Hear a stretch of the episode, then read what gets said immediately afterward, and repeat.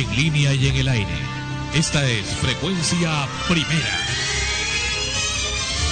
La señal de la nueva era. Una sola programación en muchos sentidos. Desde Lima, Perú, Sudamérica.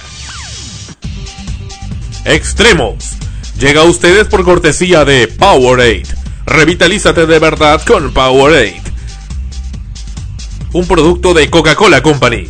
Seguroselite.com en Miami, su mejor alternativa en seguridad para usted y su familia.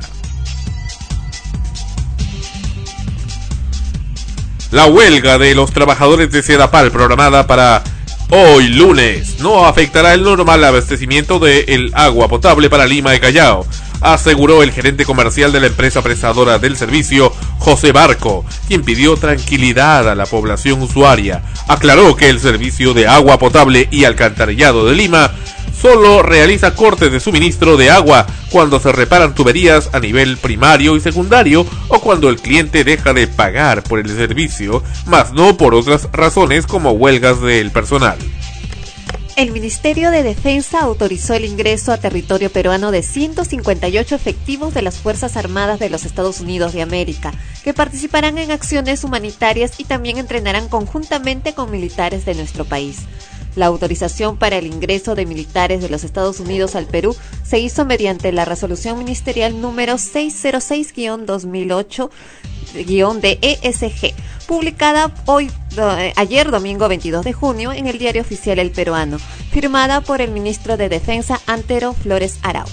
Un octavo contingente militar del Perú viajará mañana a Haití para relevar a sus colegas peruanos que participaron en la misión de paz de las Naciones Unidas en Haití, informó hoy la agencia estatal de noticias andina. El nuevo grupo de cascos azules peruanos fue despedido ayer domingo en una ceremonia castrense realizada en el cuartel general del ejército con la presencia del ministro de Defensa Antero Flores Araos y el jefe de las Fuerzas Armadas José Astete Dafos. Los militares de la base contraterrorista Rioja, ubicada en el departamento de San Martín, repelieron este sábado un ataque perpetrado por presuntos terroristas, según informó el Comando Conjunto de las Fuerzas Armadas. A través de un comunicado oficial, se informa que el ataque se produjo a las 2 horas con 30 minutos del sábado y que como consecuencia del mismo resultó herido por arma de fuego el cabo del servicio activo acuartelado Gonzalo Pardo Sánchez, quien se encuentra internado en el hospital de Moyobamba con el diagnóstico de herida de bala en la mano izquierda. El jefe del Instituto Nacional de Defensa Civil INDECI, Luis, Luis Felipe Panomino, informó hoy que alrededor de medio millón de peruanos que habitan en las zonas altoandinas del país serán afectados por una fuerte ola de frío, situación que no se manifestaba en 30 años.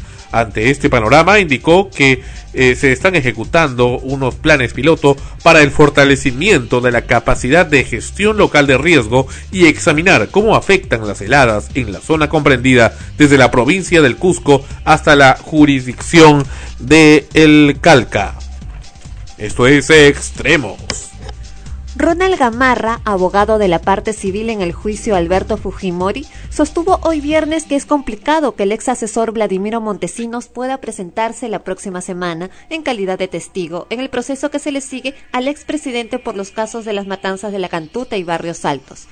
Durante la audiencia número 70 del juicio al exmandatario, el abogado defensor de Fujimori, César Nakazaki, indicó al tribunal de la Sala Penal Especial que el interrogatorio a Julio Salazar Monroe, ex jefe nominal del desaparecido Servicio de Inteligencia Nacional, SIN, culminaría el miércoles 25, lo que permitiría citar a Montesinos Torres para el viernes 27 de junio. El Poder Ejecutivo modificó hoy la Ley General del Sistema Financiero y del Sistema de Seguros y la Ley Orgánica de la Superintendencia de Banca y Seguros y AFP SBS con el fin de impulsar la competitividad, competitividad de las empresas del sector y de las instituciones microfinancieras no bancarias en el marco del Tratado de Libre Comercio TLC con los Estados Unidos un decreto legislativo publicado señala que es necesario permitir que las instituciones microfinancieras no bancarias accedan a nuevas operaciones con el fin de mejorar su posición y hacer frente a la competencia de nuevos operadores.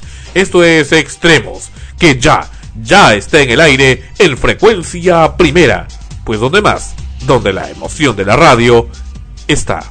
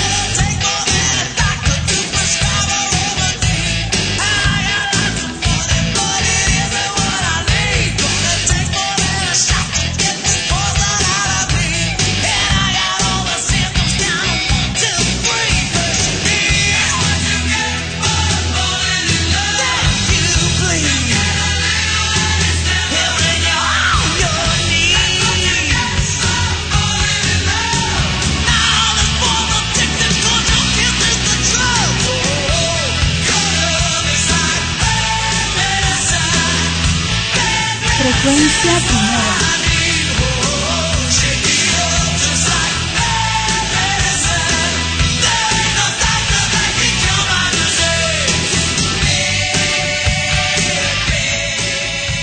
Frecuencia primera, la señal de la nueva era.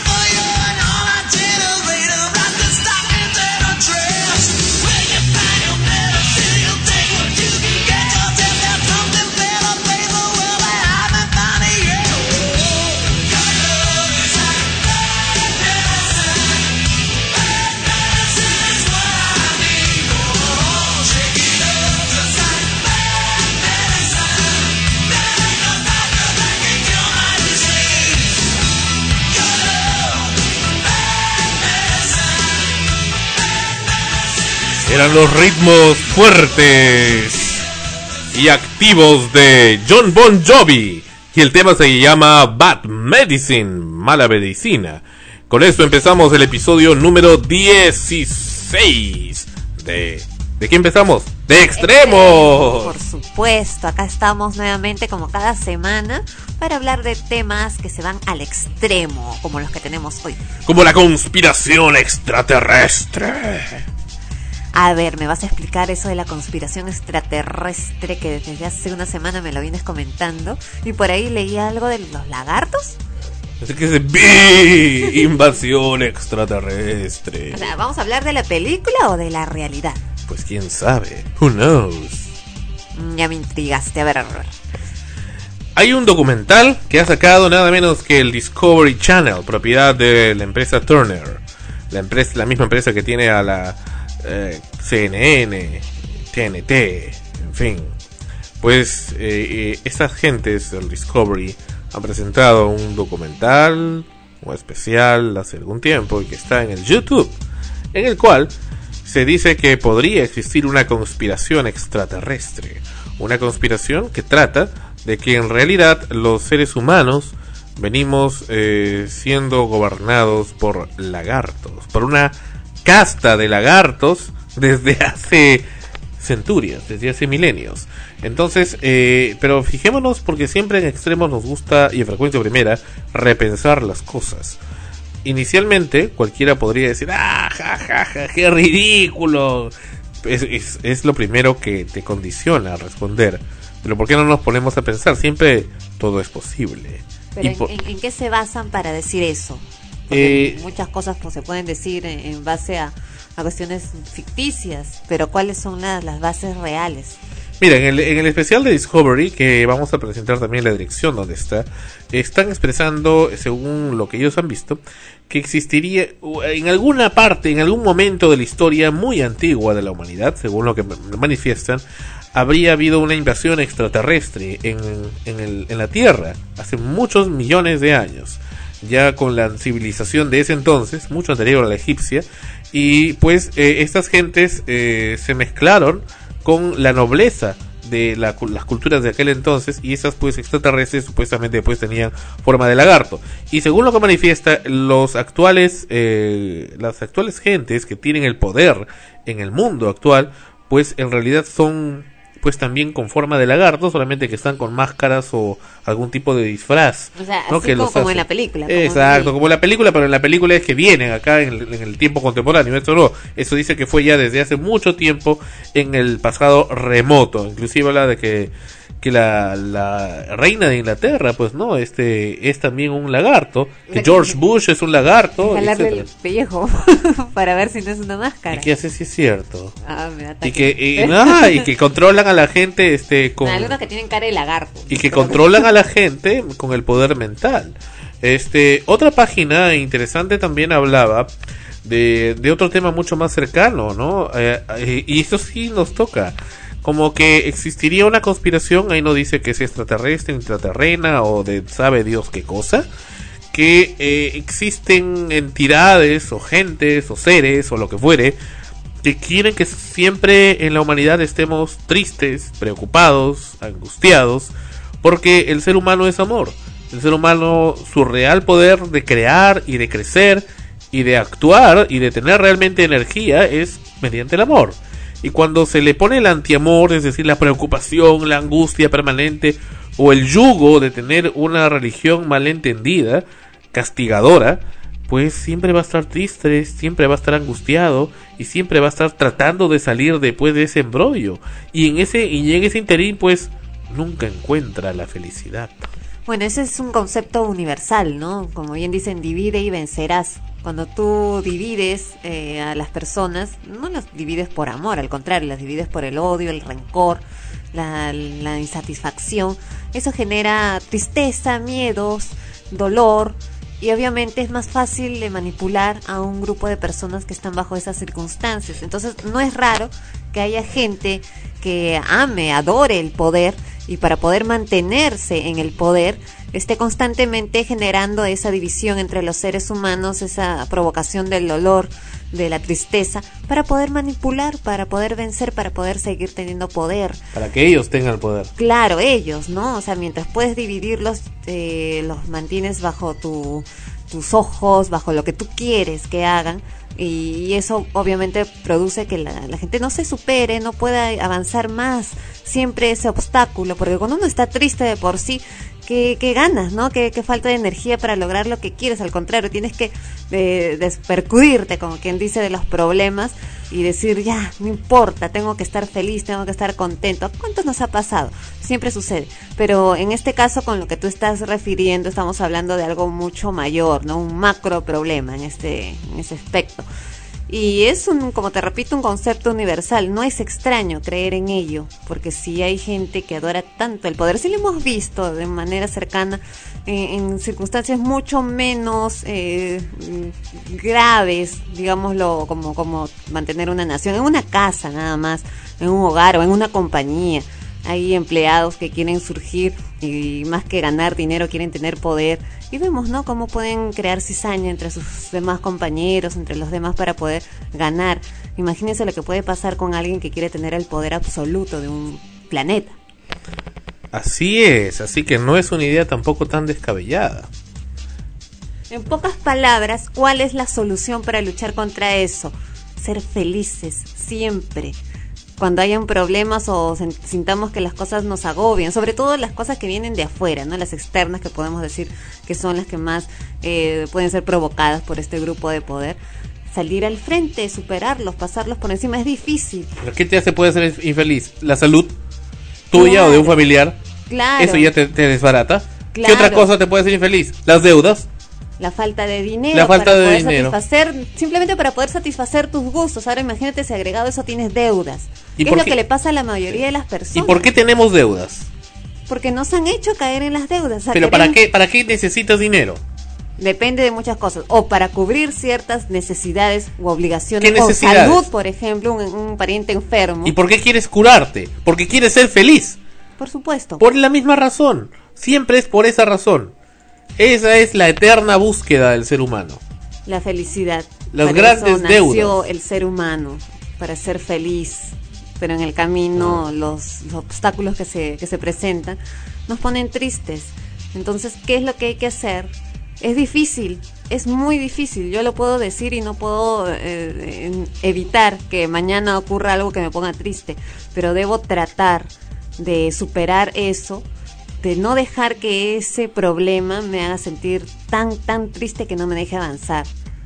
Esa es una de las, digamos, las llaves, la, la clave para poder superarlo pero lamentablemente hay gente que no, no puede simplemente hacerlo con su propia voluntad. Por eso tenemos también a muchas personas sufriendo de depresión, yendo al psiquiatra, tomando fármacos para poder levantarse el ánimo. Imagínate cómo se sentirán esas personas. ¿El dinero compra la felicidad entonces? No, no digo que el dinero compre la oh, felicidad. sí, ahorita te doy, te doy un millón de dólares y vas a ser muy feliz. Bueno, entonces pregúntale a por qué hay gente que tiene mucho dinero, harto dinero, y es infeliz. Ya que me lo pase, yo le hago feliz. Ah, todo el mundo quiere lo de otro, ese es el problema, ¿no? la cosa es de cómo usas lo que tienes.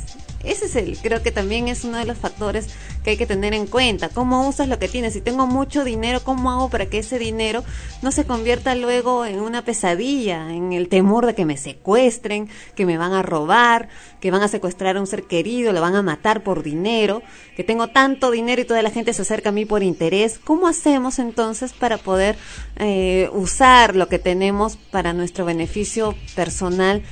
Eh, en, buena onda, ¿no? como, como Atalía Sodi, ¿no? Atalía Sodi, sabes que unos extorsionadores hace algún tiempo, un año más o menos. Por sus hermanas. Sí, sí, le extorsionaron. Claro, o sea, en general todos estamos expuestos a eso. Por eso a veces uno dice, caramba, tanto luchar para tener dinero y cuando lo tienes tampoco eres feliz. Ese es el gran dilema del, del ser humano, ¿no? Que siempre, siempre que alcanzamos algo que creemos que va a ser nuestra felicidad, aparece algo nuevo. Entonces, como en, medio de todo eso hay gente que se esmera en hacer infelices a otros, ¿no?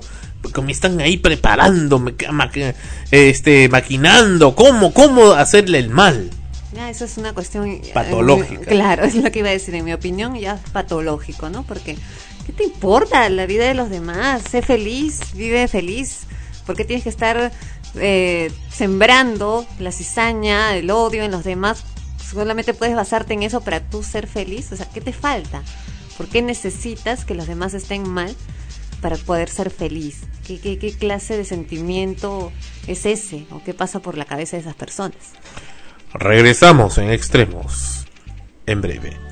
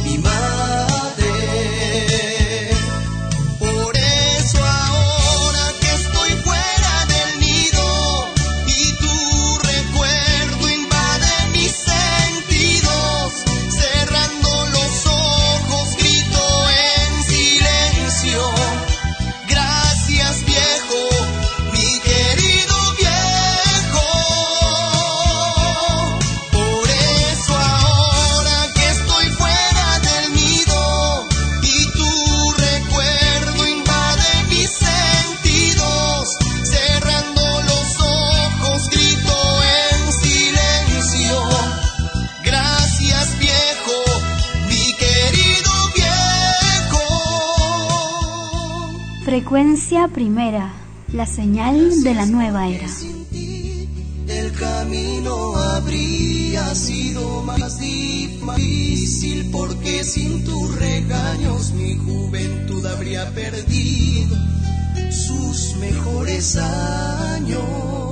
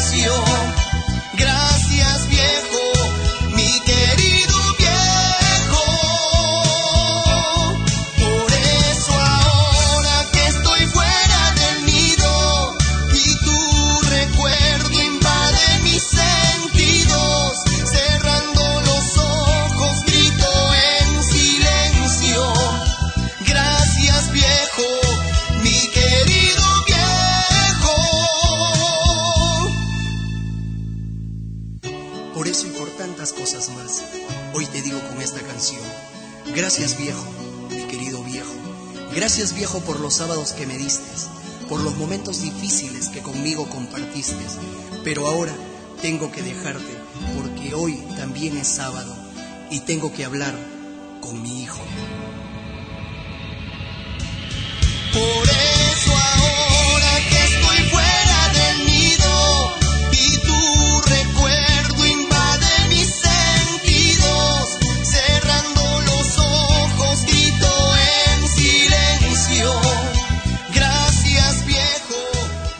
Esta es la canción que estaba sonando aquí en Extremos. Se llama Gracias Viejo, mi querido viejo.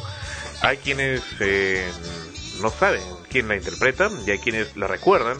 Muy asociada a el famoso animador, todo un ícono pues de la, de la cultura peruana, especialmente televisiva y de medios, ya desaparecido, Augusto Ferrando, don Augusto Ferrando eh, a quien eh, precisamente poco cuando se retiró de la televisión y también cuando ha fallecido y también mucho tiempo después cuando le hicieron su serie ubicaron pues esta canción Gracias viejo, mi querido viejo como pues eh, un, himno hacia este personaje tan recordado y querido por la por los peruanos y en general.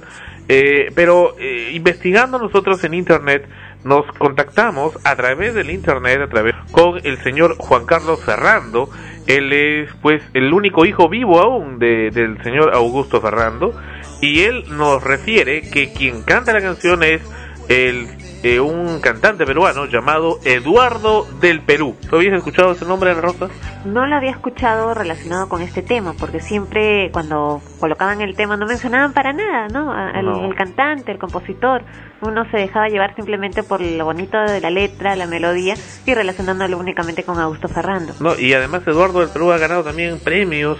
Y bueno, y precisamente con Eduardo del Perú estamos en contacto en este momento aquí en Extremos. Bienvenido Eduardo a Frecuencia Primera y a Extremos. ¿Cómo estás, Sandro? Encantadísimo de estar en tu programa por primera vez.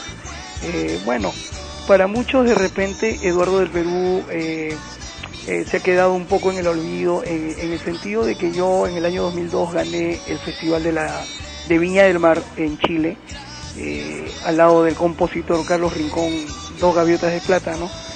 Pero ah, vámonos al, al tema. El tema Gracias Viejo, que es lo que más interesa, ¿no? Tú dijiste gracias viejo, mi querido viejo.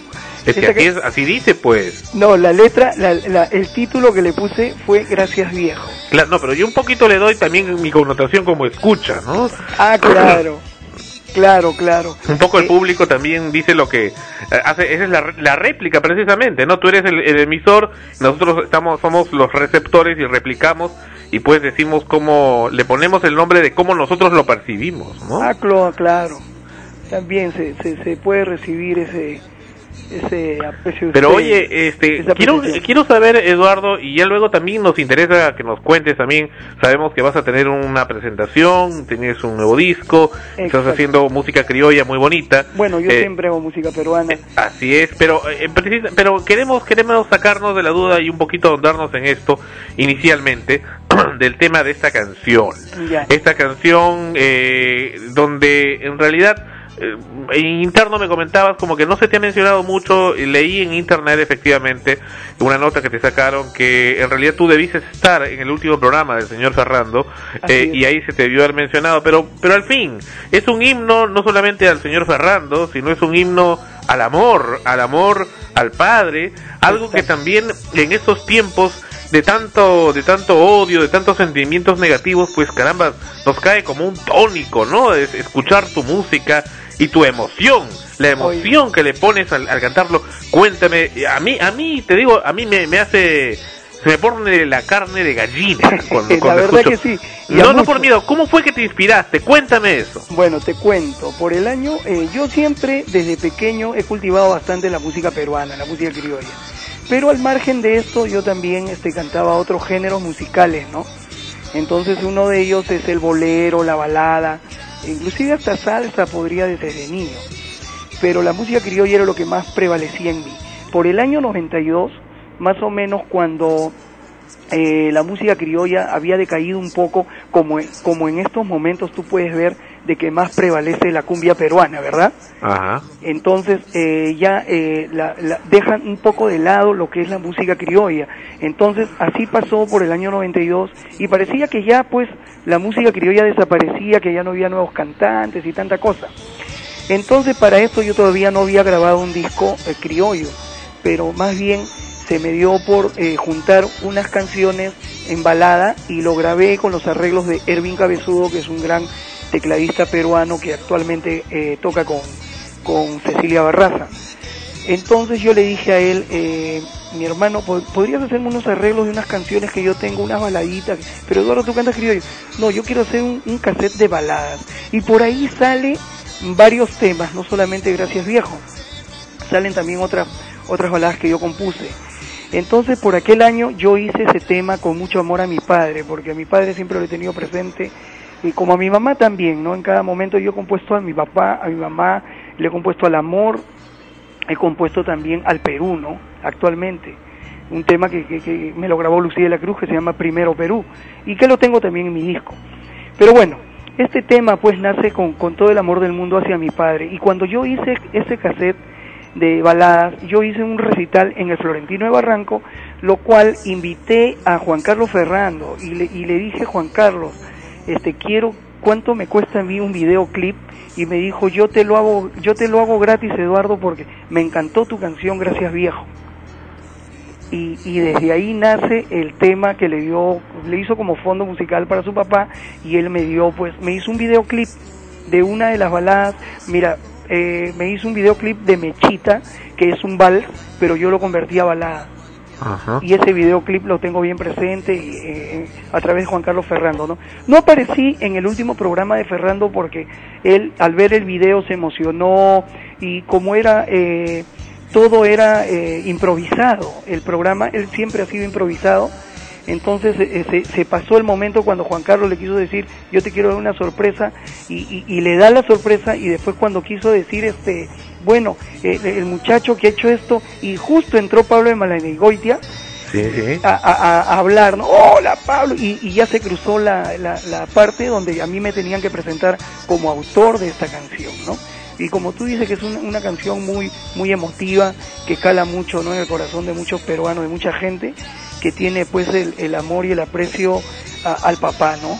Tú sabes cómo se invierten ahora los valores, como muchos niños y jóvenes a veces se olvidan de eso, se van de la casa, le gritan al padre, pero caramba, uno escuchando esto, para, eh, te digo, ayer en el despacho que hacíamos para, para radios de España, la radio exterior de España, eh, les hice escuchar un poco, ¿no? Para la gente de Pueblo Nuevo también, de allá de Madrid, y pues con gente que vive pues alejado de su familia, del, del nido, como tú dices, en España, otro lado cuando uno está afuera, pues. Exacto, ¿no? Claro. sin nadie sin nadie conocido a su alrededor no porque es diferente salir de casa ah, porque ya eres un hombre te casas en fin Exacto. que, que irte lejos de tu país saber que no es. es que puedes coger el teléfono tan fácilmente bueno puedes hacerlo ahora no pero Así no no es lo mismo sabes que está lejos y esa nostalgia es mucho más fuerte Verdad que sí. Y- Y, y yo- también, y- y también sí, en una sí. parte de la letra donde menciono pues de que, de que mi padre pues solamente lo veía los fines de semana y ese, y eso es algo muy cierto en mi vida, ¿no? Bueno, mi pero tú agarras por, y por su trabajo porque- no lo veía Sí. Más que los fines de semana. No, pues, pero la canción tú dices porque hoy es sábado y sábado coincide pues con el día que salía precisamente el famoso programa Trampolines de la Exacto. Fama, ¿no? Y fue justamente que Juan Carlos que, que tomó esa, esa partecita para poder dedicársela a, Ju- a su padre. Es que parecía hecha para él. Parecía hecha para él. Eh, eh, y bueno, pero eh, capaz es la mano de Dios, ¿no? Exacto, Eh, exacto. tú no exacto. tienes idea la, la emoción que le he dado a ese Había- señor que en paz descanse. Has hecho un bien a una persona y eso se ha reflejado a través de los medios eh, con cosas positivas, ¿no? Yo ¿Verdad soy que sí? No, y yo, yo, y, yo... y te digo una cosa, Eduardo, eh, no te sientas mal porque no te había mencionado. Capaz es la mano de Dios también que ahora te está haciendo que en este programa que lo escuchan en todo el planeta vía internet estés tú mencionándolo, este y la gente lo esté sabiendo y se esté enterando en buena hora que sea así. Y de verdad Así te digo, Yo te, yo te agradezco, como- Sandro. Definitivamente te agradezco por darme el espacio y, y poder pues comentar al público, ya que en YouTube, yo cuando vi esa canción que lo habían colgado en, en, en, este, en el YouTube, yo no veo pues eh, mi nombre, pero para nada, ¿no? Entonces, este, medio que me molestó un poco, porque la gente ahí abajo comenta y opina y pregunta y dice, pues, ¿no? ¿Quién es el autor? Yo quiero conocer quién es el que, el que canta esa canción y todo eso, ¿no? Claro, ¿no? Porque un- una cosa es lo que tú come- comentas que, que sucedió aquella vez que ya por una falta de tiempo, por por circunstancias coyunturales. Claro, son circunstancias de la vida. Ajá, no, no se dio la, la posibilidad de que salieras al frente eh, como el autor, pero ya después ha pasado el tiempo, la canción permanece porque es un arte que permanece por, por todas las épocas que, que vendrán en adelante también y que lo vuelvan a poner y tampoco se mencione, bueno, eso ya es, eh, ya causa un cierto reparo, ¿no? Yo también me sentiría así, pero precisamente por eso el interés, ¿no? De nosotros también y el de les Sandro, que fue quien muchísimo. preguntó quién es el autor y el cantante Claro. de ese tema. Eduardo, Eduardo Anguamán, Cáceda, por mi madre, y artísticamente Eduardo del Perú. Y Mucha cuando gente me vincula esa pues con las gaviotas. Sí, y cuando cantas esa canción, ese, ese estribillo, por eso ahora Que tú estoy fuera eh, del nido. ya te emocionas. claro. Me da la impresión que sí, porque yo, yo, al yo menos te voy es- a decir algo, mira, eh, en el Día del Padre, hace exactamente una semana ha sido, Sí. yo canté eh, para el Comité de Damas en el en el en el- la campiña de Chorrillos para más o menos una unos 500 policías ahí presentes. Y, y el Comité de Damas estaba pues ahí presentes los generales, eh, el, el director eh, Octavio Salazar Salazar, y, y me pidieron por ahí esa canción porque saben de que yo la interpreto y la, y, la, he hecho. Ajá. Entonces cuando la canté, la canté primero antes de cantar mi criollo y no me puedes creer que me puse a llorar casi al final cuando dije el hablado, ¿no? Porque yo ya tengo a mi hijo ya profesional, pues yo tengo un hijo Claro. y ya lo Y- tengo bien realizado y todo y me puse a llorar porque lo recordé a mi padre que se me fue pues hace exactamente dos años Así y es. unos meses. ¿Puedes cantarnos un- el estribillo, un poquito del tema, para que la gente sepa que eres tú? Hace algunos años en día como hoy cantamos juntos una vieja canción. Viejo mi querido viejo, ahora que estoy lejos que solo puedo verte con los ojos del alma canto igual que ayer, pero esta vez mi propia canción. Estoy un poquito malito de la garganta, Y pero esa, la parte que me, que me, que me conmueve, esa parte, por, por eso. eso ahora que estoy fuera del nido y tu recuerdo invade mis sentidos, cerrando los ojos, grito en silencio. Gracias viejo, mi querido viejo. Un aplauso de la la platea de acá de frecuencia primera para Eduardo del Perú, el autor, compositor y también el cantante de esta canción, Gracias Viejo, como eh, él mismo eh, lo manifiesta, que fue el himno pues que se le dio al señor Augusto Fernando ya desaparecido y que él creó para su propio padre tiempo atrás. Así es. Y no, y, te digo, estás a la par de, de Piero, que también tiene una canción muy bonita para el Oh, padre. no, pues No, yo te digo honestamente. Es que es así, emi- eh, cuando cuando haces amor, cuando lo sientes realmente, pues estás estás ahí, estás dando eso y solamente te falta un poco más de de asociación y difusión. No, no, no, no, definitivamente. Eh, Exacto. ahora, cuéntanos un poco más qué es lo que hace Eduardo del Perú ahora. Vemos que has hecho también en lo criollo Ah, un bueno. jingle para el banco de crédito. Exacto, tengo te- eh, hice un, un este un reclame para el Banco de Crédito, lo has podido ver en la página. Sí. Eh, EduardoDelPerú.com. Exacto, esa es mi voz y la composición esa del Banco de Crédito la hizo este Marco Romero, un gran amigo mío, que también está en boga dentro de lo criollo. Y este, aparte de ello, eh, tengo dos discos, uno que se llama eh, Más criollo que nunca y el otro Una gaviota para el Perú. Y ahora estoy haciendo un tercer disco eh, que precisamente es difícil porque uno mismo tiene que correr con todos los gastos y ah, estoy preparando para esto un concierto el 18 de octubre en, en el, perdón, 18 de julio, 18 de julio en, en la estación de Barranco. El viernes 18 de julio en la estación de Barranco. Yo quiero invitar a toda la linda gente que está escuchando, está en sintonía, eh, para que vayan.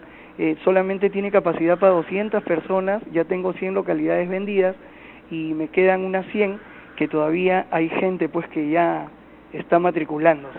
¿Y dónde pueden co- eh, comprar las entradas? Ahí mismo en la Eh, las estación. entradas eh, al 5640358, anoten por favor 5640358 o, o si no al Nextel 828 asterisco 4617.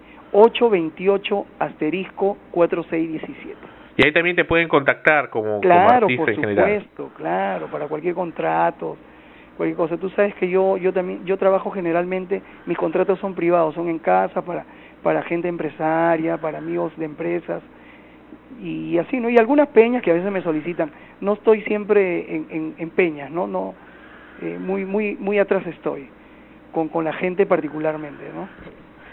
Mire, Me dices que, eh, bueno, es, es muy costoso, es mucho trabajo realizar una producción independiente, en este caso, ¿no? Exacto. Eh, por los arreglos que hay que hacer, por la calidad de músicos que uno tiene que poner y todas esas cosas. ¿no? y, y es recuperable esa inversión, sobre todo ahora con, con los Con la problemas que- piratería. ah, claro, la piratería.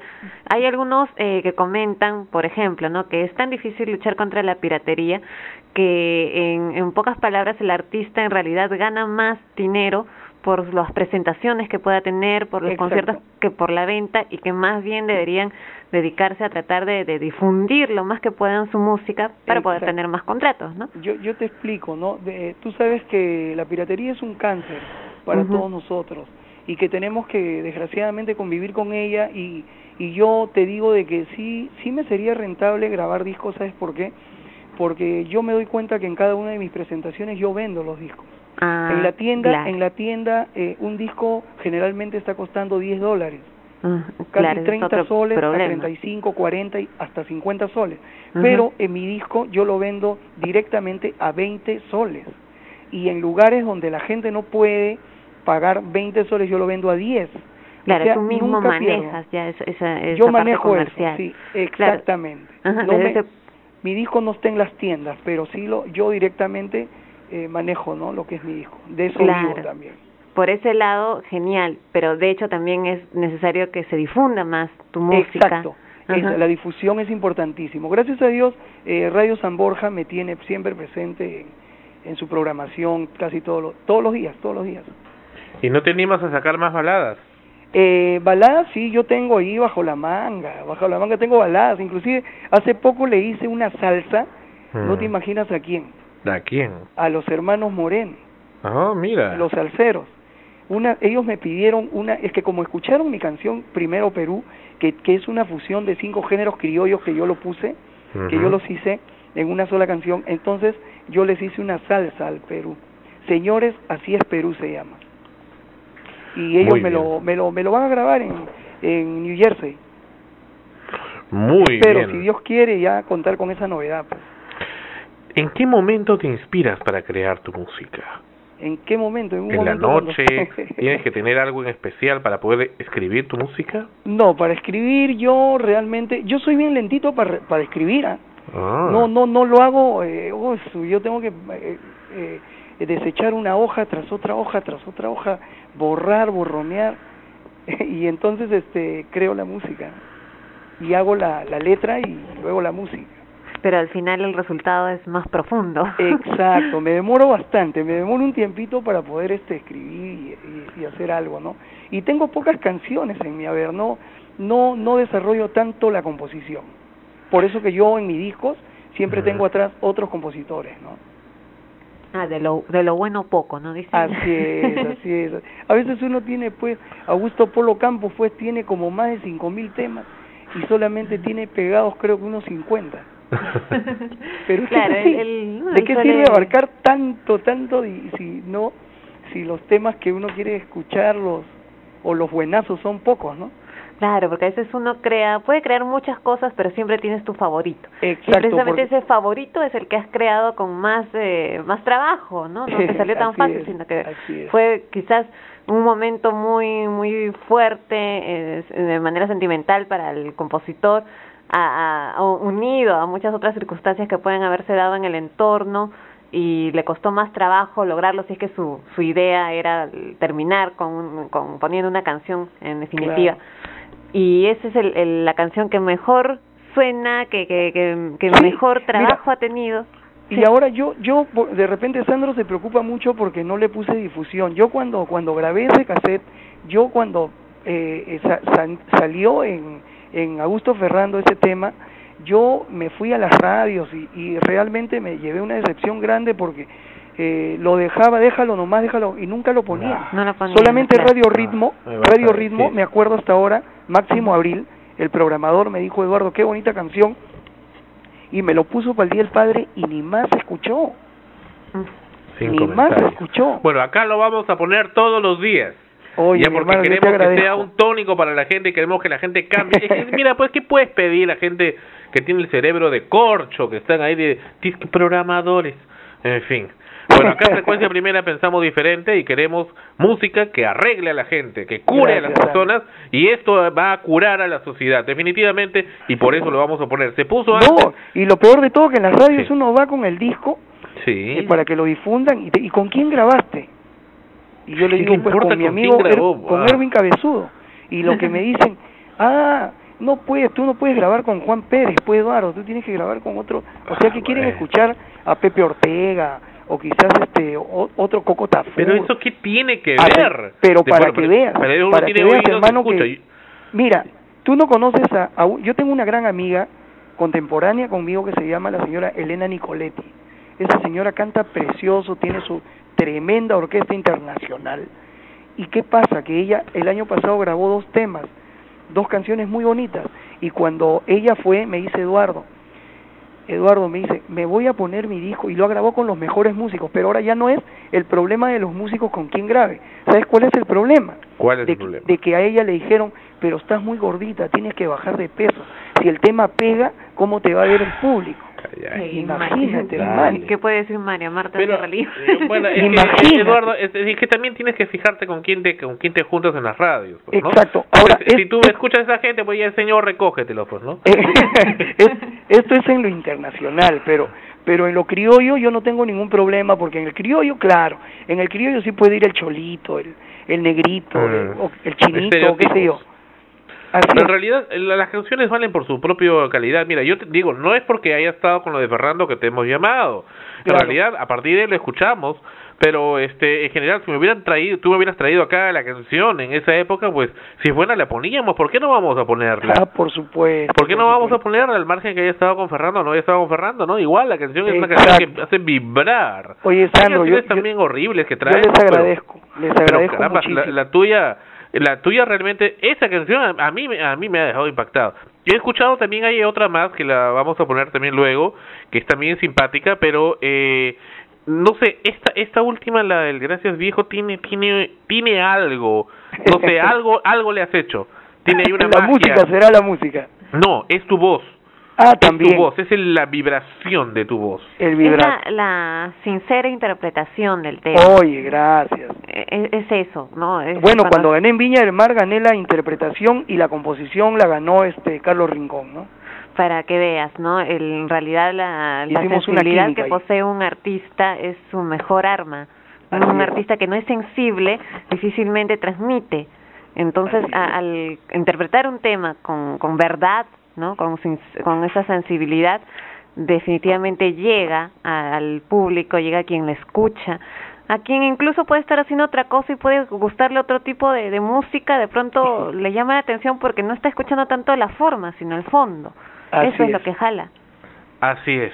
Y mira, Bueno, como te digo, Sandro, sí, y como sí. tú puedes ver, después de ese tema, mi papá se murió hace dos años y y medio y yo le hice un rezo para ti. No sé si lo has escuchado, te di el disco, ¿no? Sí, sí, sí. Pero ese tema no lo hice como para eh, eh, negociarlo ni para que esté en mi disco, nada. Esa canción yo la grabé artesanalmente eh, con un amigo mío que me hizo la musicalidad. Hay una de con- un dúo que me has dado, ¿verdad? No, y ahí, es, y ahí está cantando mi hijo, está cantando mi sobrina, está cantando mi hermana, o sea, mi familia. La familia Y ese es un tema que queda en el corazón de toda mi familia, porque cuando murió mi papá, ese, ese disquito solamente lo tiene mi familia nada más. Mm, con Te ese agradecemos tema. que nos lo haya confiado. Un rezo para ti, y te, y te lo he dado con mucho cariño, hermano, porque a, a quién no le sucede esas cosas, ¿no? Y vamos a ponerla también. Vamos a ponerla también antes de irnos. Muchísimas gracias, Eduardo, por haber estado con nosotros en el episodio número 16. Gracias de a ustedes. Extremos. En frecuencia primera, la señal de la nueva era. Algo más que decir. Y es un placer. es- eh, y sa- sabes que las puertas abiertas de frecuencia primera este, siempre estarán contigo. Ok, Sandro, yo te agradezco y, y también así como me apoyas con ese tema, quisiera que me apoyes también en lo criollo. Dale, En claro. lo criollo, ya te voy a alcanzar un disco, ya, un disco mío, no, porque no lo tienes, ¿verdad? Bueno, tengo lo que nos has dado. No nos Solamente- mandes a Dyke, por favor. ¿ya? No, no, no, no te preocupes. Mira, yo soy socio y Ucha, estoy contra ucha. ellos. No, no, no, no, no, qué malos que son. No me han de ganar, no me han de comer por ese lado ustedes. escúchame, yo te voy a dar mi, mi, mi, te voy a llamar para darte mi disco y también pedirte pues que, que el 18 me acompañen en la, el 18 de julio me acompañen a la estación de Barranco. Con el mayor gusto. La sede de frecuencia primera es en Barranco y ¿por qué no ir? Estamos cerquísima. Listo. Ha sido un placer. Con ustedes ha estado... Edu- ¿Sí, algo más? No, nada más. Muchísimas Nada más. gracias a toda tu linda gente. Ya saben que Eduardo Anguamán, Eduardo del Perú, es el compositor de Gracias Viejo. Muchas gracias a ti por haber accedido a esta entrevista para poder conocer mucho más del autor, el intérprete de esta canción que realmente que con quien queríamos hablar, ¿no? Porque siempre detrás de, de, de un gran tema sabemos que hay un gran artista y, y es un placer conocer a un El artista. placer es mío. Eduardo del Perú ha estado con nosotros en frecuencia primera, en extremos. Volvemos en breve. ¿Listo, Eduardo? Oye, mi hermano lindo, muchas gracias. Era. Frecuencia primera, la señal de la nueva era.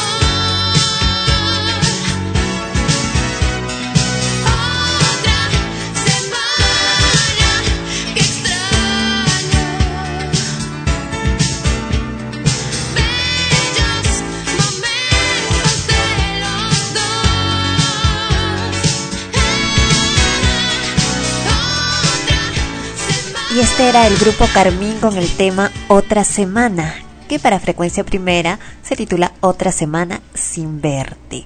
Porque como ya escucharon, aquí en frecuencia primera decimos el título de las canciones como lo sentimos, como nos nace. Así es, esto es Extremos. Extremos en su episodio número 16. ¿Y qué te pareció eso? A mí me, me dio cólera eso que le ha pasado a este muchacho Eduardo del Perú.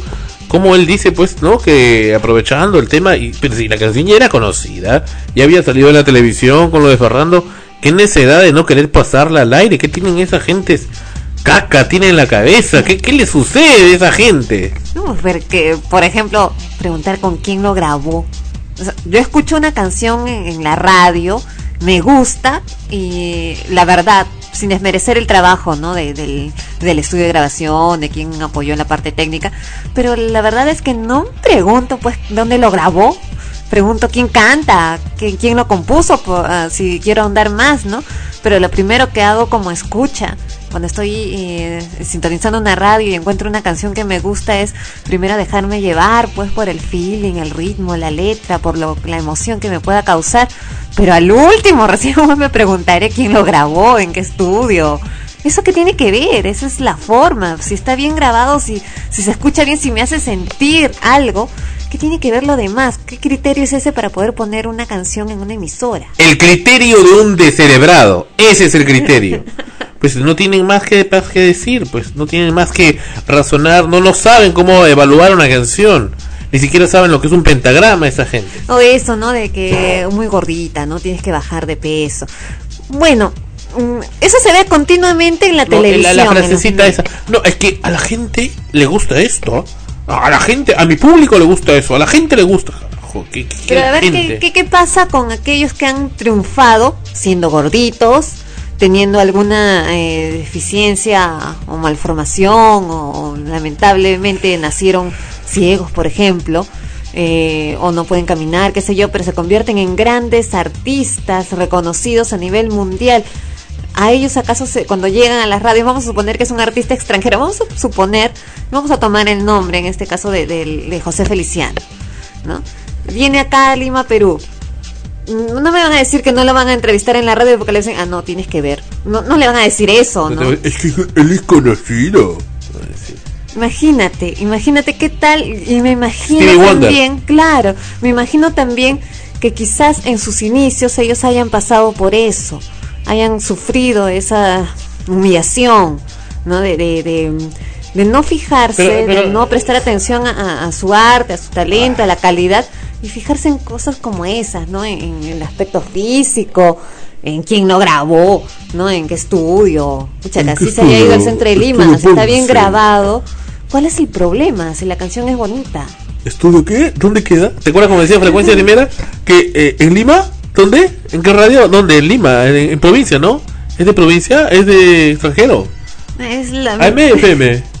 Así los forman también, pues. No, yo me acuerdo porque yo mismo he llevado discos. Cuando llevaba los discos de, de Chiquillada, de Ginny Hoffman, de Sport Billy, toqué varias radios y eso te hablo de ochentas cuando todavía era más noble la radio. Imagínate en tus tiempos, imagínate ahora. En mis tiempos. No, imagínate, llevabas y, y venían con soncer y media, ¿no? Y yo Eso- siempre eso- los, les eso- paraba, los paraba en seco. Claro, eso se ha visto desde siempre. Lamentablemente es un mal crónico, ¿no? Y eterno. No han encontrado aún la cura para eso. Yo no sé por qué los programadores, los programadores que, que hacen eso son gay. Yo no sé por qué. Pero Eso tú no te das sé. cuenta, te das cuenta la, la carita, esa, la, la movimiento. Ya tiene, tiene, son, siempre tienen que ser afeminados. No sé por qué, por qué. Y ese es pues el cáncer que tienen los medios. Y una cosa sí digo bien claro, a ustedes escuchas que nos, ustedes que nos escuchan, ustedes amigos empresarios que quieren hacer una radio nueva en el Perú, en donde sea, no llamen a esta gente, no llamen a esos mismos de siempre que se van, le tocan la puerta así que yo le voy a programar, que conozco a fulano, sultano, que esto, que otro, ya basta, ese es un círculo vicioso, no llamen a los mismos. Si quieren realmente te- sentir y probar el éxito económico, ya eso no se logra copiándose y no haciendo los mismos. Ahorita, por ejemplo, te doy una, no- una noticia, eso no sabes seguramente. La famosa radio esta 98.1, que era lo que era 1160, ahora ya también es cumbia. Y le habían puesto reggaetón, puro reggaetón, ahora es cumbia. ¿Y mañana qué será? ¿Ah? ¿Y mañana qué será? ¿Sabe Dios? ¿Sabe Dios?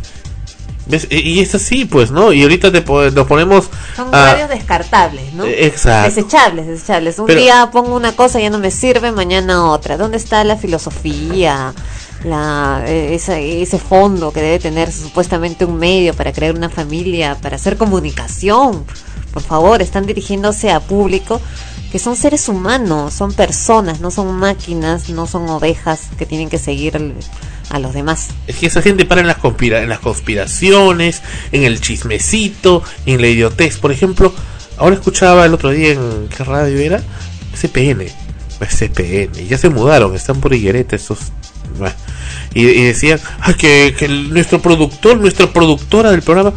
Joder, el productor tiene que ser también parte del programa, tiene que hablar también, no que el productor, eh, cualquier cosa, habla con mi productor, por favor, no sean patéticos. Y Ricardo Rondón también entra de entrada en esa misma co- colada, ahora que ya se está reformando el hombre, ¿no? Se está frecuenciando, ¿no? Y, y dice, no, que mi productora, todo, Sandro, mi productora, ah, no, no, no, esto no da rating. Acá vamos a poner esto porque esto a la gente le gusta. Pucha madre, Dios mío, que están con SIDA en esas radios, oye, que tienen en el cerebro. En realidad, por eso es que las radios son tan aburridas. Por eso que no da ganas de escucharlo y las oyen. Y el que oye no consume y el que oye no paga. Ese es así, así es, así es. No significa que porque tengan la radio encendida van a ser persuadidos del producto. ¿Qué tanto que, que, que, ¿cómo, cómo le llaman eso? La comisión, la de radio, no sé qué cosa que esos eran abiertos. Eh, eh, comité de radio. ah, shit. Bueno, ya, ya ni, ni, ni comento ya de esta gente que hacen todavía sus concursos, sus competencias, que la que el radioteatro y, y, y darle la mula al trigo con los mismos estilos pues antiguos, ¿no? De, de hacer comunicación que ya están pues recontra desfasados. En algunos casos se ven intentos de querer hacer algo, ¿no? Lo lamentable es cuando, uno, descubres que ese intento que te pareció novedoso es una copia de algo que en otro lado funcionó. Y otra es cuando queda aislado, ¿no? No lo toman en cuenta y al final, si tuvieron la suerte de ingresar y ponerlo una vez, ya no lo vuelven a escuchar, ¿no?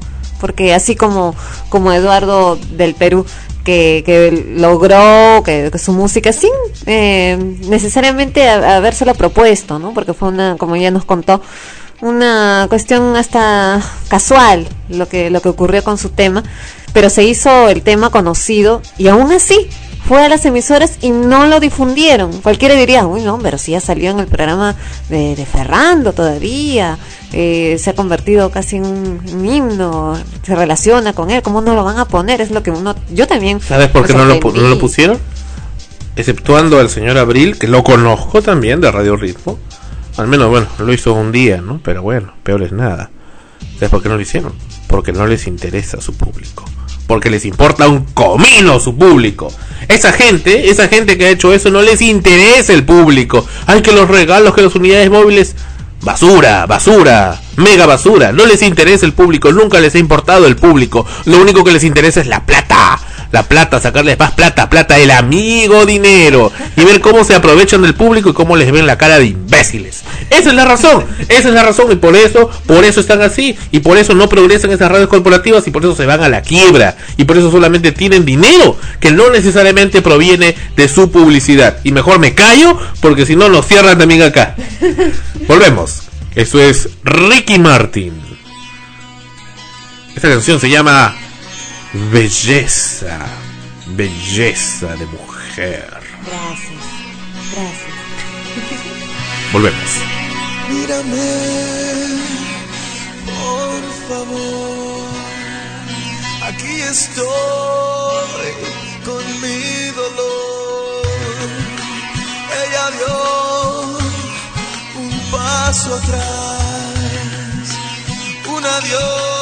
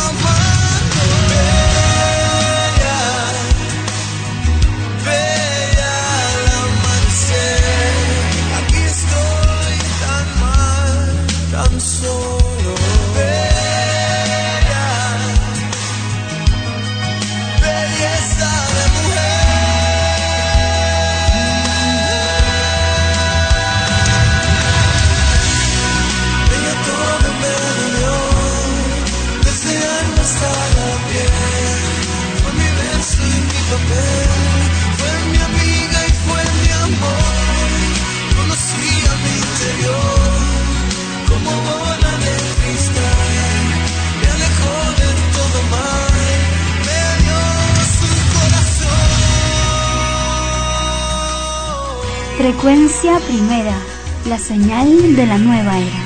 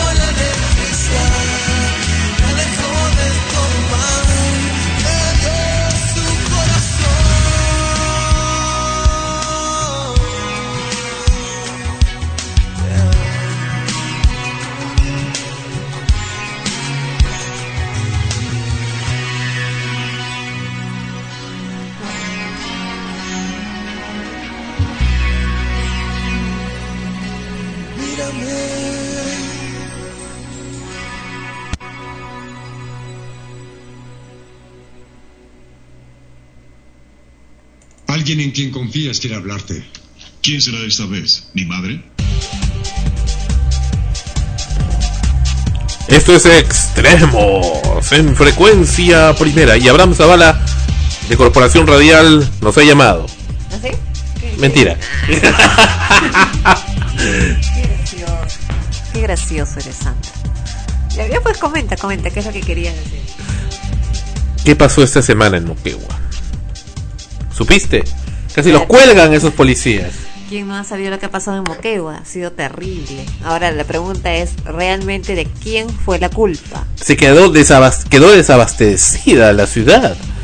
Los- las cosas comenzaron a subir de precio tremendamente, sin, sin gasolina, sin petróleo, sin medicamentos, una hambruna completa. Claro, y todo eso lo hemos sabido eh, ya en gran magnitud con lo que ha ocurrido, con el incidente que ocurrió con los policías, porque si no, eh, todavía lo ignoraríamos, o simplemente estaríamos haciendo nuestras cosas acá en Lima, tranquilos, felices, no ni tan felices, pero tranquilos, sin, sin mayor novedad, mientras que allá, muy cerca, porque está en nuestro país, ocurría algo como eso cuyo desenlace pues ha traído toda una serie de, comentarios actualmente no solo entre los miembros del gobierno sino entre la misma población pero como te repito no de quién fue la culpa es decir que, que en un caso en la que se tienen que tomar decisiones en el momento qué criterios usar qué, qué es lo que podían hacer Pero mira, estaba entre la espada y la pared. ¿Qué hacían?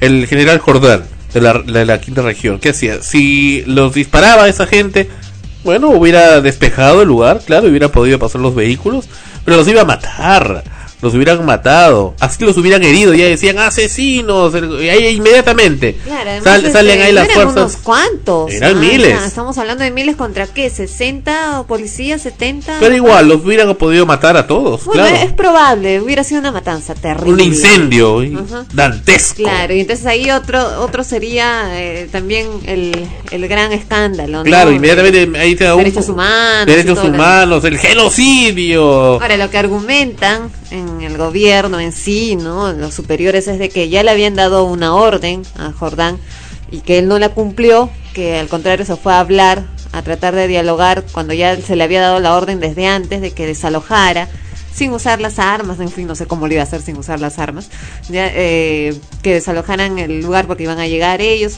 pero él da otra versión, él dice que no, que, que, que él pedía, solicitaba apoyo, enviaba el informe y no recibía ninguna ayuda. Y tuvo que, que- hacer eso. Bueno, ese es el descargo que él da, ¿no? Mire, y curiosamente el ministro del Interior, el señor Luis Alba Castro, aún no renuncia. Eso, eso es lo más curioso. En gobiernos anteriores, inclusive el cuestionadísimo gobierno de, de ese señor Toledo, pues eh, con cosas hasta muy menores a esta, pues han renunciado. ¿Por qué no renuncia? ¿Por qué se queda el señor Luis Alba Castro ahí? Yo creo que cuando uno comete un error debe retirarse. Y creo que es el momento. No sé si ya lo está haciendo mientras estamos hablando ahora, pero este en realidad sí, sí amerita. Y deja mal inclusive al mismo partido aprista. El partido aprista ahora con el, doctor Alan García a la cabeza ha estado haciendo una labor excelente, para, al, menos en nuestro criterio, muy buena para, para el gobierno, para el Perú. Sin embargo, hay pues errores y situaciones como esta que nos hacen volver a pensar si realmente lo está haciendo bien o es simplemente una pantalla. Eso, eso es un poco lo que nos hace pensar. Definitivamente el gobierno se le ve al doctor García mucho más centrado, mucho más eh, ecuánime, mucho más coherente en las cosas que dice y mucho más, eh, mucho más eficiente, especialmente y mucho más proactivo. Eh, lo cual pues da un sentimiento de confort y de seguridad a la población. Pero eh, bueno, viendo estas situaciones y cómo mantiene todavía algunas personas como el señor Castro, Luis Alba Castro, con lo que ha ocurrido, pues no, nos da a pensar. En realidad, el señor Jordán escuché que le decía que le ha hecho hasta un favor al señor García, porque imagínate, si hubiera habido la matanza ahí, inmediatamente pues salía este señor Ollantumal, el Hugo Chávez y toda esa gentuza, pues a venir a decir acá que, que no, que, que derechos humanos, que hay que tomar el poder. Si el Toledo, este señor Toledo, pues decía que iba a tomar el poder, ¿te acuerdas con lo de los cuatro suyos? Que querían ir, fueron hasta Palacio de Gobierno y querían ya tomar Palacio. ¿Qué se ha creído ese sujeto? No, sí, sí, estaba con esa, esas i- ideas pues insanas y, y ahora hubiera pues, se hubiera pues repetido lo mismo, ¿no? Estoy casi convencido de eso. Y ahí hubiera venido seguramente clausura del Congreso, todo, todo ya preparado. Y ten en cuenta que el señor Humala pues tiene su mayor, tuvo la mayor votación precisamente en esa zona, en el sur. Sí, ese es el, el problema, ¿no? Por eso te digo, ¿no? Ahora comienzan las discrepancias, las opiniones eh, diversas de, de culpar a uno, a otro, de, de que yo hubiera hecho esto, yo hubiera hecho lo otro. ¿Quién puede decir qué hacer en una circunstancia así? Pero mira, sí, hasta los este militares que intervinieron en lo de la embajada de Japón en 1996, hasta esos pobres héroes, héroes realmente del, del Perú, los han juzgado. Sí, pues. Imagínate. Claro, yo estoy en, me pongo en una situación, no es por defenderlos ni ponerse a favor de uno o de otro, sino simplemente por tener una, una opinión neutral. Si yo estuviera en esa situación, si yo estuviera secuestrada por gente que no tiene ningún reparo en matar, es decir, que, No solo- que cualquier claro. cosa que yo pueda hacer me matan, así de simple, ¿no? Y viene a rescatarme esas personas que van, que están preparadas para eso, se supone, también saben lo mismo, saben que la otra parte no va a tener ningún reparo en disparar a matar. ¿Qué cosa hace?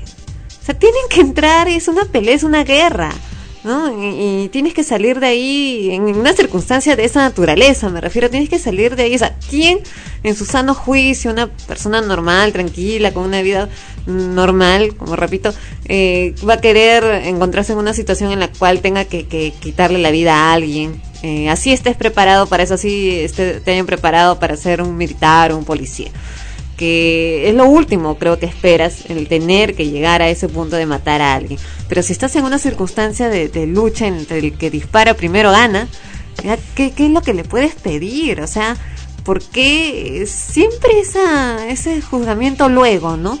En el momento no, ya pasó todo rapidito. Y luego a censurar, ¿por qué no se ponen en su lugar? ¿Por qué no, no, no pasan por una situación así para ver qué cosa hacen? ¿Cómo reaccionarían?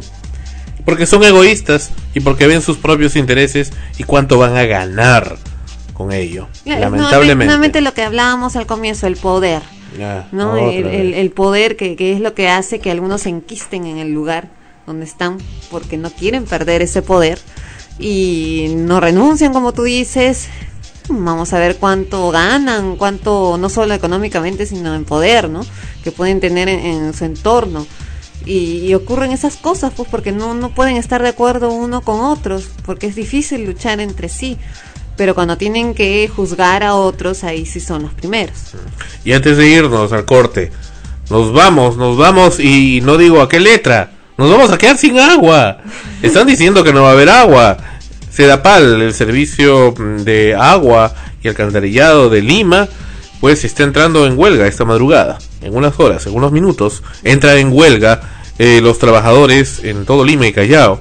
Y bueno, el problema es que, eh, según ha anunciado CPN Radio el día sábado, eh, pues eh, la- gente ha estado ya llamando a, a que es el número de atención al cliente de Sedapal, y pues eh, se ha demostrado pues que no contestaba nadie, nadie. Y con esta bendita grabadora de, dice IBR, dice la respu- eh, respuesta automática y marque 1, marque 2, etcétera. No sé para qué, qué estupidez hacen eso, para encuesta, babosos. ¿sí? Dice, eh, eh, ¿Te dijiste su número de suministro, ya dijiste el número de suministro, ¿y qué- ¿cuál es su suministro? Te vuelven a preguntar. Esa escena que vimos en la película en que, que fuimos a ver este fin de semana, eh, cuando sale precisamente una escena así, no están en una situación de conflicto, el fin del mundo, van a tirar una bomba nuclear, no sé qué y llaman por teléfono, marque uno para hablar con tal persona, marque dos, es una comedia por si acaso para el público, ¿no? Y después de media hora creo que recién lo atiende, van a tirar una bomba. Pero bueno, el tema es que lo, eh, el Sedapal pues está entrando en huelga y aquí a mucha gente ya se comienza a preocupar qué pasaría si cortan el agua, cuánto tiempo vamos a durar, qué pasa sin agua, no funcionan los baños, no funcionan los waters, Terrible. Si cuando no tienes con qué cocinar. Claro, sí, cuando eh, a muchos les debe haber pasado la clásica, ¿no? Que roban la, la llave afuera.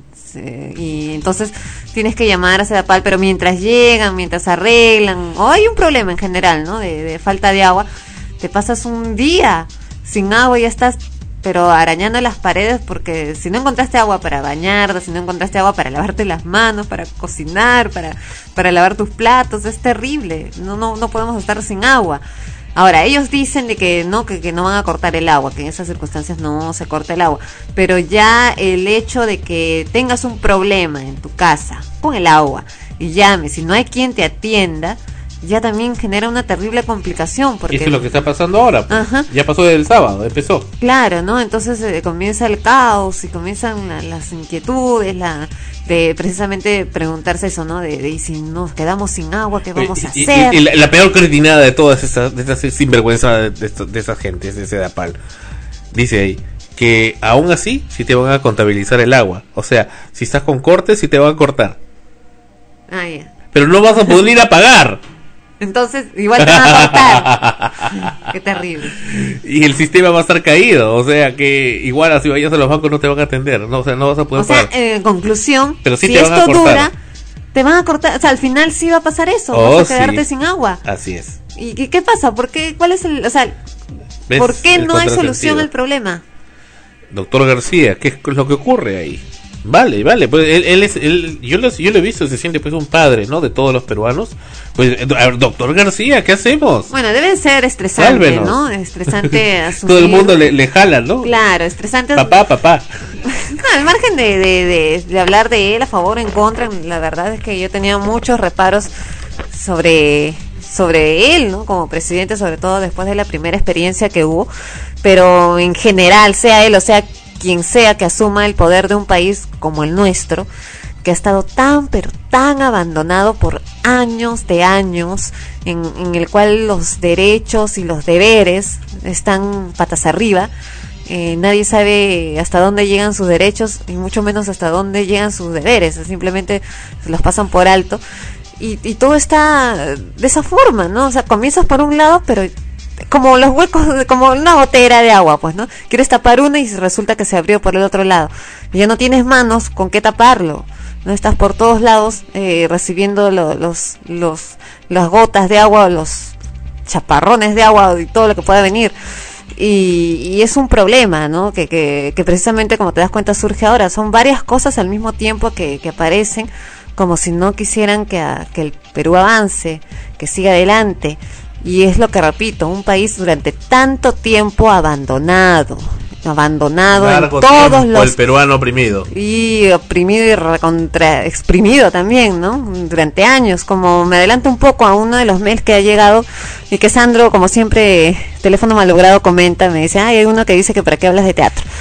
Y cuando lo leo bien, lo que dice es, ¿por qué hablas de teatro de en cuando al lugar donde él vive, por lo menos, no se conoce eso, o sea, él no puede ir? Y es cierto, o sea, acá en, nuestro país, como siempre, todo centralizado en Lima. En, en el interior, salvo algunas excepciones, en algunos, algunas provincias, se hace teatro con mucha dificultad, con mucho sacrificio, pero en otros sitios no. Si acá en Lima nada más hay gente que en su vida ha ido al teatro, no sabe qué es lo que es ir a un teatro, nunca ha visto una obra, eh, imagínense lo que será en, otros sitios, ¿no? Sin ir muy lejos, acá mismo en el departamento de Lima, estamos rodeados pues por los límites en, en otras provincias que tampoco saben de eso y no van a viajar desde el lugar hasta acá Lima a ver una obra. Pero eso ocurre, y ocurre en eso y ocurre también en estas circunstancias, ¿no? Problema tras problema que aparecen todos los días y no se saben cómo solucionar y los únicos perjudicados somos el pueblo en sí, ¿no? Vamos a regresar en breve con casi casi lo último de Extremos Máscaras. Es lo que nos dice el grupo peruano La Banda Azul.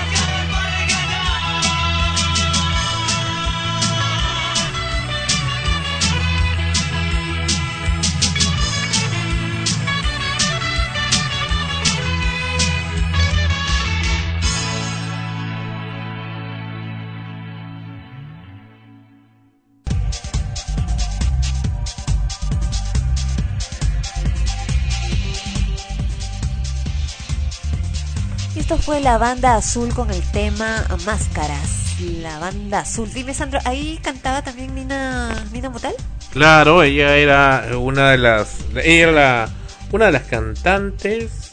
Sí, ella era una de las cantantes de, de la banda azul. Y también estaba Coyote. Coyote. Coyote. Y otras gentes más de este grupo, la banda azul, que ya no existe.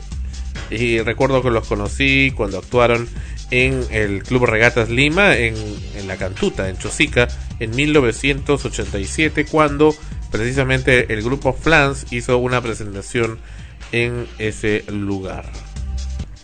Estrenos. Bueno, esta semana tenemos varios estrenos en el cine. Eh, todavía no hemos ido a ver alguno de ellos, uno sí lo hemos ido a ver. El primero que tenemos es Todo es por amor. Esta película nos cuenta la historia de dos amantes en un futuro no muy lejano, luchando por su amor y al final por sus vidas, es lo que nos cuenta. John está casado con Elena y tienen un matrimonio en el cual en realidad han estado separados por mucho tiempo, ha sido un amor de lejos a pesar que se habían casado. Así que esa distancia ha hecho que las cosas se enfríen.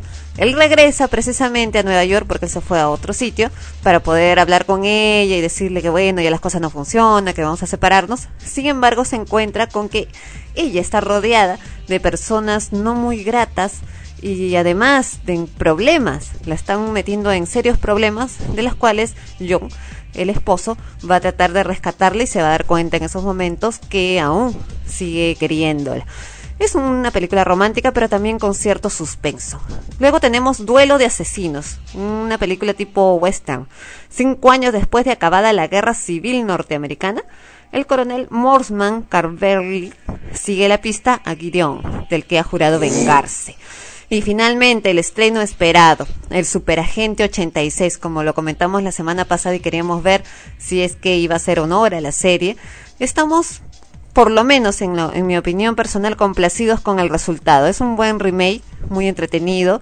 El actor cumple, cumple con el papel porque siempre es muy difícil poder igualar a quien fue todo un ícono en su momento. Y es bastante entretenida, la recomendamos. Es el mismo doblaje, ¿no?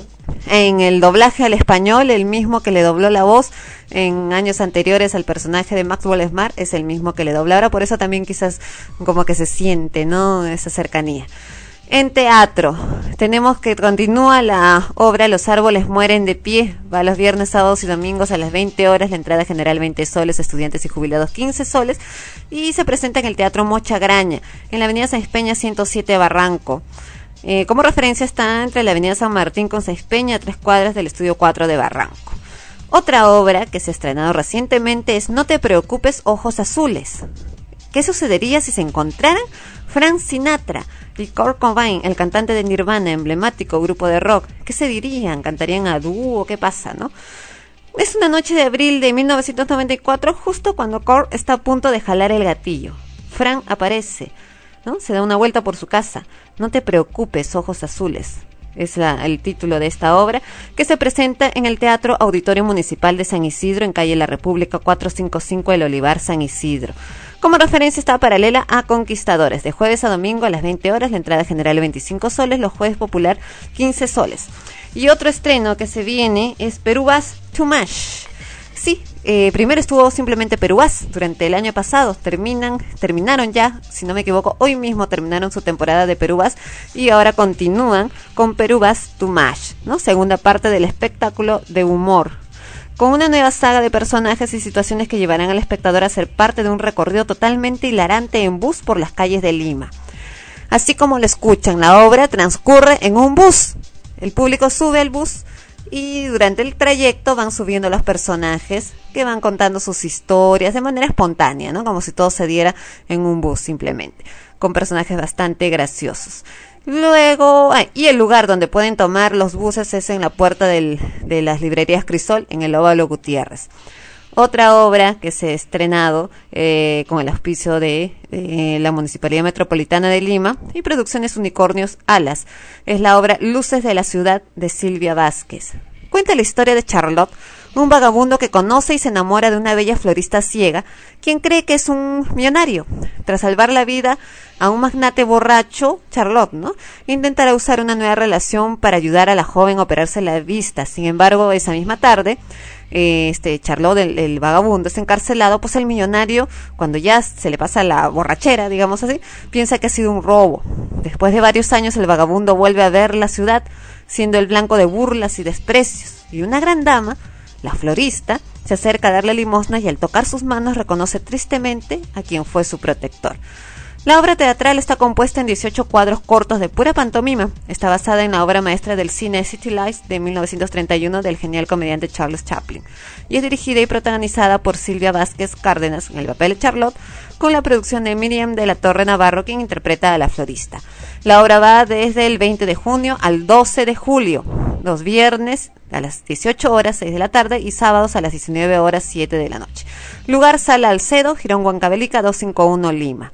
Al costado del Teatro Segura, la entrada general 20 soles y estudiantes 10 soles. Y esos han sido los estrenos en Yo cine. tengo otro más. Se acabó el mundo. Se, eh, se acabó el mundo. Terminator 4. Qué horror. Mira, ya empezó a grabarse. Terminator 4, así como lo escuchan. Terminator Salvation se llama. La salvación, el futuro comienza. The future begins. Va a estar el actor de Batman. Va a estar pues Bale, que va a ser pues el que estuvo protagonizando como Batman. Va a estar ahora sí. Y todavía no se pierden las esperanzas porque parece que hay una sorpresa. Así es. Eso habían dicho la otra vez. Arnold Schwarzenegger no descartó participar en la cuarta película de El Exterminador Terminator, lo que significaría su regreso a la popular saga de películas de El Exterminador. Sin embargo, ya se están haciendo las, el trabajo ¿no? de, con la película y no lo han llamado. Bueno, en fin, aunque dicen que John Brolin tomará el lugar de Arnold Schwarzenegger. Pero en fin, desde ya, desde ahora, ¿no? El mismo hecho que mencionan ya Schwarzenegger ya pues implica pues una garantía de una gran afluencia de público a las salas por todos los seguidores que tiene este actor. Regresamos con lo último en extremos.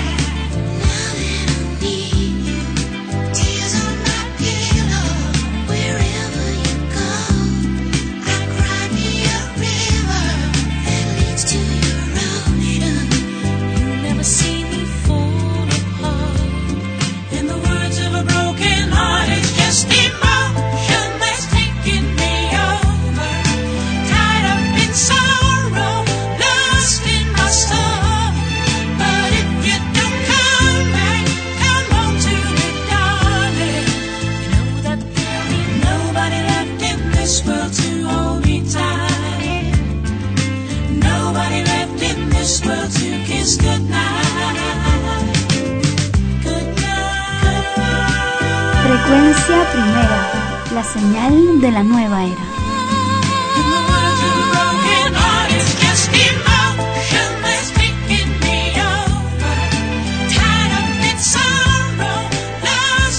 soul. Emotions. Era Samantha Sang con los inolvidables Bee Gees. En extremos, en frecuencia primera, donde la emoción de la radio está. Somos la señal de la nueva era. Y nos vamos, ya estamos casi yéndonos, pero antes, los mails de nuestras escuchas. Ah, ya, esta vez no te, no te tuve que hacer acordar.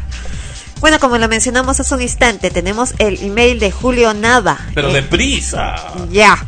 Quiero felicitarlos por el programa tan novedoso que hacen de extremos, el que escucho en Hueras por el R, bueno, no sabemos si es RM o FM 106, los domingos en la noche. Por favor, no entiendo por qué la señorita Ana Rosa, que tiene una voz tan bonita, gracias Julio, habla tanto de los teatros que el pueblo nunca puede ir, que hable más de las cosas que nosotros podamos ir. Es lo que comentábamos hace un instante, ¿no? Que en el interior de nuestro país lamentablemente no hay teatro como, como acá en Lima, y acá en Lima solamente en Lima, Lima, ¿no? Lima capital, porque después también en otros sitios no la hay.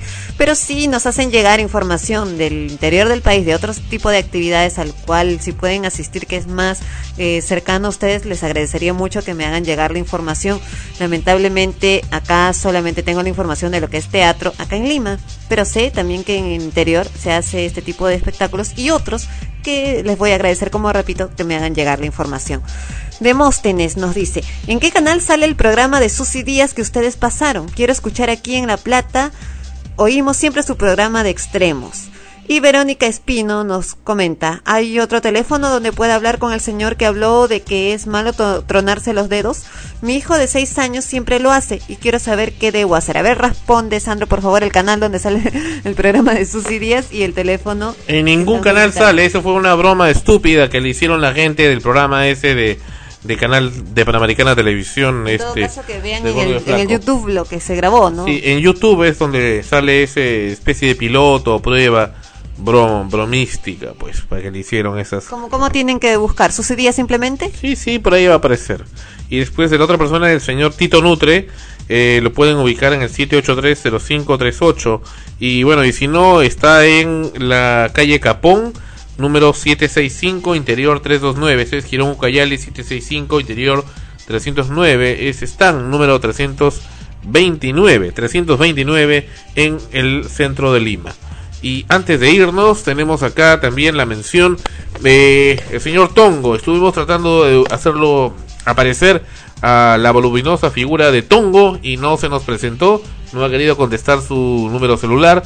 Eh, estaba también pendiente la próxima semana la entrevista a la gente de Cine Planet para hablar sobre qué pasa en los cines, qué pasa en los cines. Hay muy poco respeto a veces para muchas veces diría yo, diría, perdón, hacia el público que quiere ir a ver, escuch- ver tranquilamente pues una película y pues tienes la gente morbosa que está atrás, hable y hable y hable y habla y pues no te dejan tranquilo. Vamos a hablar con la gente de Cineplanet por, todavía. por celular o, o comentando de trivialidades. Vamos a hablar con la gente de Cineplanet para ver cómo es que ellos cuidan a su público y defienden a su público respecto a estos ruidos molestos que también hoy hay otro tipo de ruidos molestos como los ruidos de la ciudad, los ruidos innecesarios de las alarmas de vehículos. Innecesarios y estúpidos de las alarmas de vehículos y precisamente una felicitación a la Municipalidad de Lince con quienes estaremos en el próximo programa entrevistándolos, puesto que ellos han sacado una ordenanza el año pasado, el alcalde de Príncipe, excelente, tenía que ser médico este señor, ha sacado una ordenanza en el cual prohíbe pues los ruidos molestos innecesarios de las alarmas. Sube la gente, llega con el carro, tiene, están dentro del carro y la, la- la alarma bendita sonando. Se ha desnat- na- desnaturalizado completamente el sentido de la alarma. Vamos a escuchar también la entrevista queremos a la gente del taller de la universidad de la Facultad de Ciencias de la Comunicación de la Univers- Universidad de San Martín. Ellos tienen un taller dedicado a la investigación precisamente de ruidos molestos y de ruidos de la ciudad. A ver si puedes repetir el número telefónico de Tito Nutre, lo dijiste muy rápido. 7830538 y muchas veces no lo contesta así que insistan. Y eh, también hablaremos en el próximo programa sobre el, la basura que hay en las radios normales. Vamos a hacer un zapping, un pequeño zapping, o sea, vamos a pasar de radio en radio para que ustedes mismos comprueben lo que nosotros decimos. Parece que les ha gustado mucho el tema de cómo hicimos, hablamos encima de, la- de las, las payasadas pues que hacían estas gentes del, de Panamericana con las Susi 10. Y a Ricardo Rondón también lo tendremos acá nuevamente en frecuencia primera y por primera vez en extremos. Nos vamos, gracias por estar con nosotros. Han sido muy amables. Esto ha sido Extremos, episodio número 16. Y antes de irnos, escríbanos pues, caramba, solamente tres mails. Escríbanos, escríbanos. fp arroba frecuencia primera fp arroba frecuencia primera punto org siempre disponible para ustedes para que nos escriban queremos saber de ustedes y saber que nos están escuchando y saber qué opinan, qué les parece el programa, si les gusta, si les emociona, si qué efectos les causa y saber que están ahí al otro lado siempre sintonizándonos a través de las diferentes radios de la cadena de frecuencia primera, a través del podcast del Earth Music Network, gracias al señor Arman Cerna y otra vez también a través de la señal de frecuencia primera radio para todo el planeta. Y repito, me gustaría que nos escriban del interior del país eh, contándonos sobre las actividades que realizan por ahí, las actividades artísticas también, para poder difundirlas a través del programa de igual forma. Como les ya les dije, la información que tenemos acá es de Lima, pero requerimos información de fuera para poder también apoyarlos en eso. Gracias y hasta la próxima semana. Esto fue Extremos. En frecuencia primera. Extremos. Llegó a ustedes por cortesía de Powerade. Revitalízate de verdad con Powerade. Un producto de Coca-Cola Company. Seguroselite.com. En Miami, su mejor alternativa en seguridad para usted y su familia. Productor y director general Sandro Parodi Serna. Ha sido una realización de frecuencia primera RTBN, Lima 2008. Derechos reservados.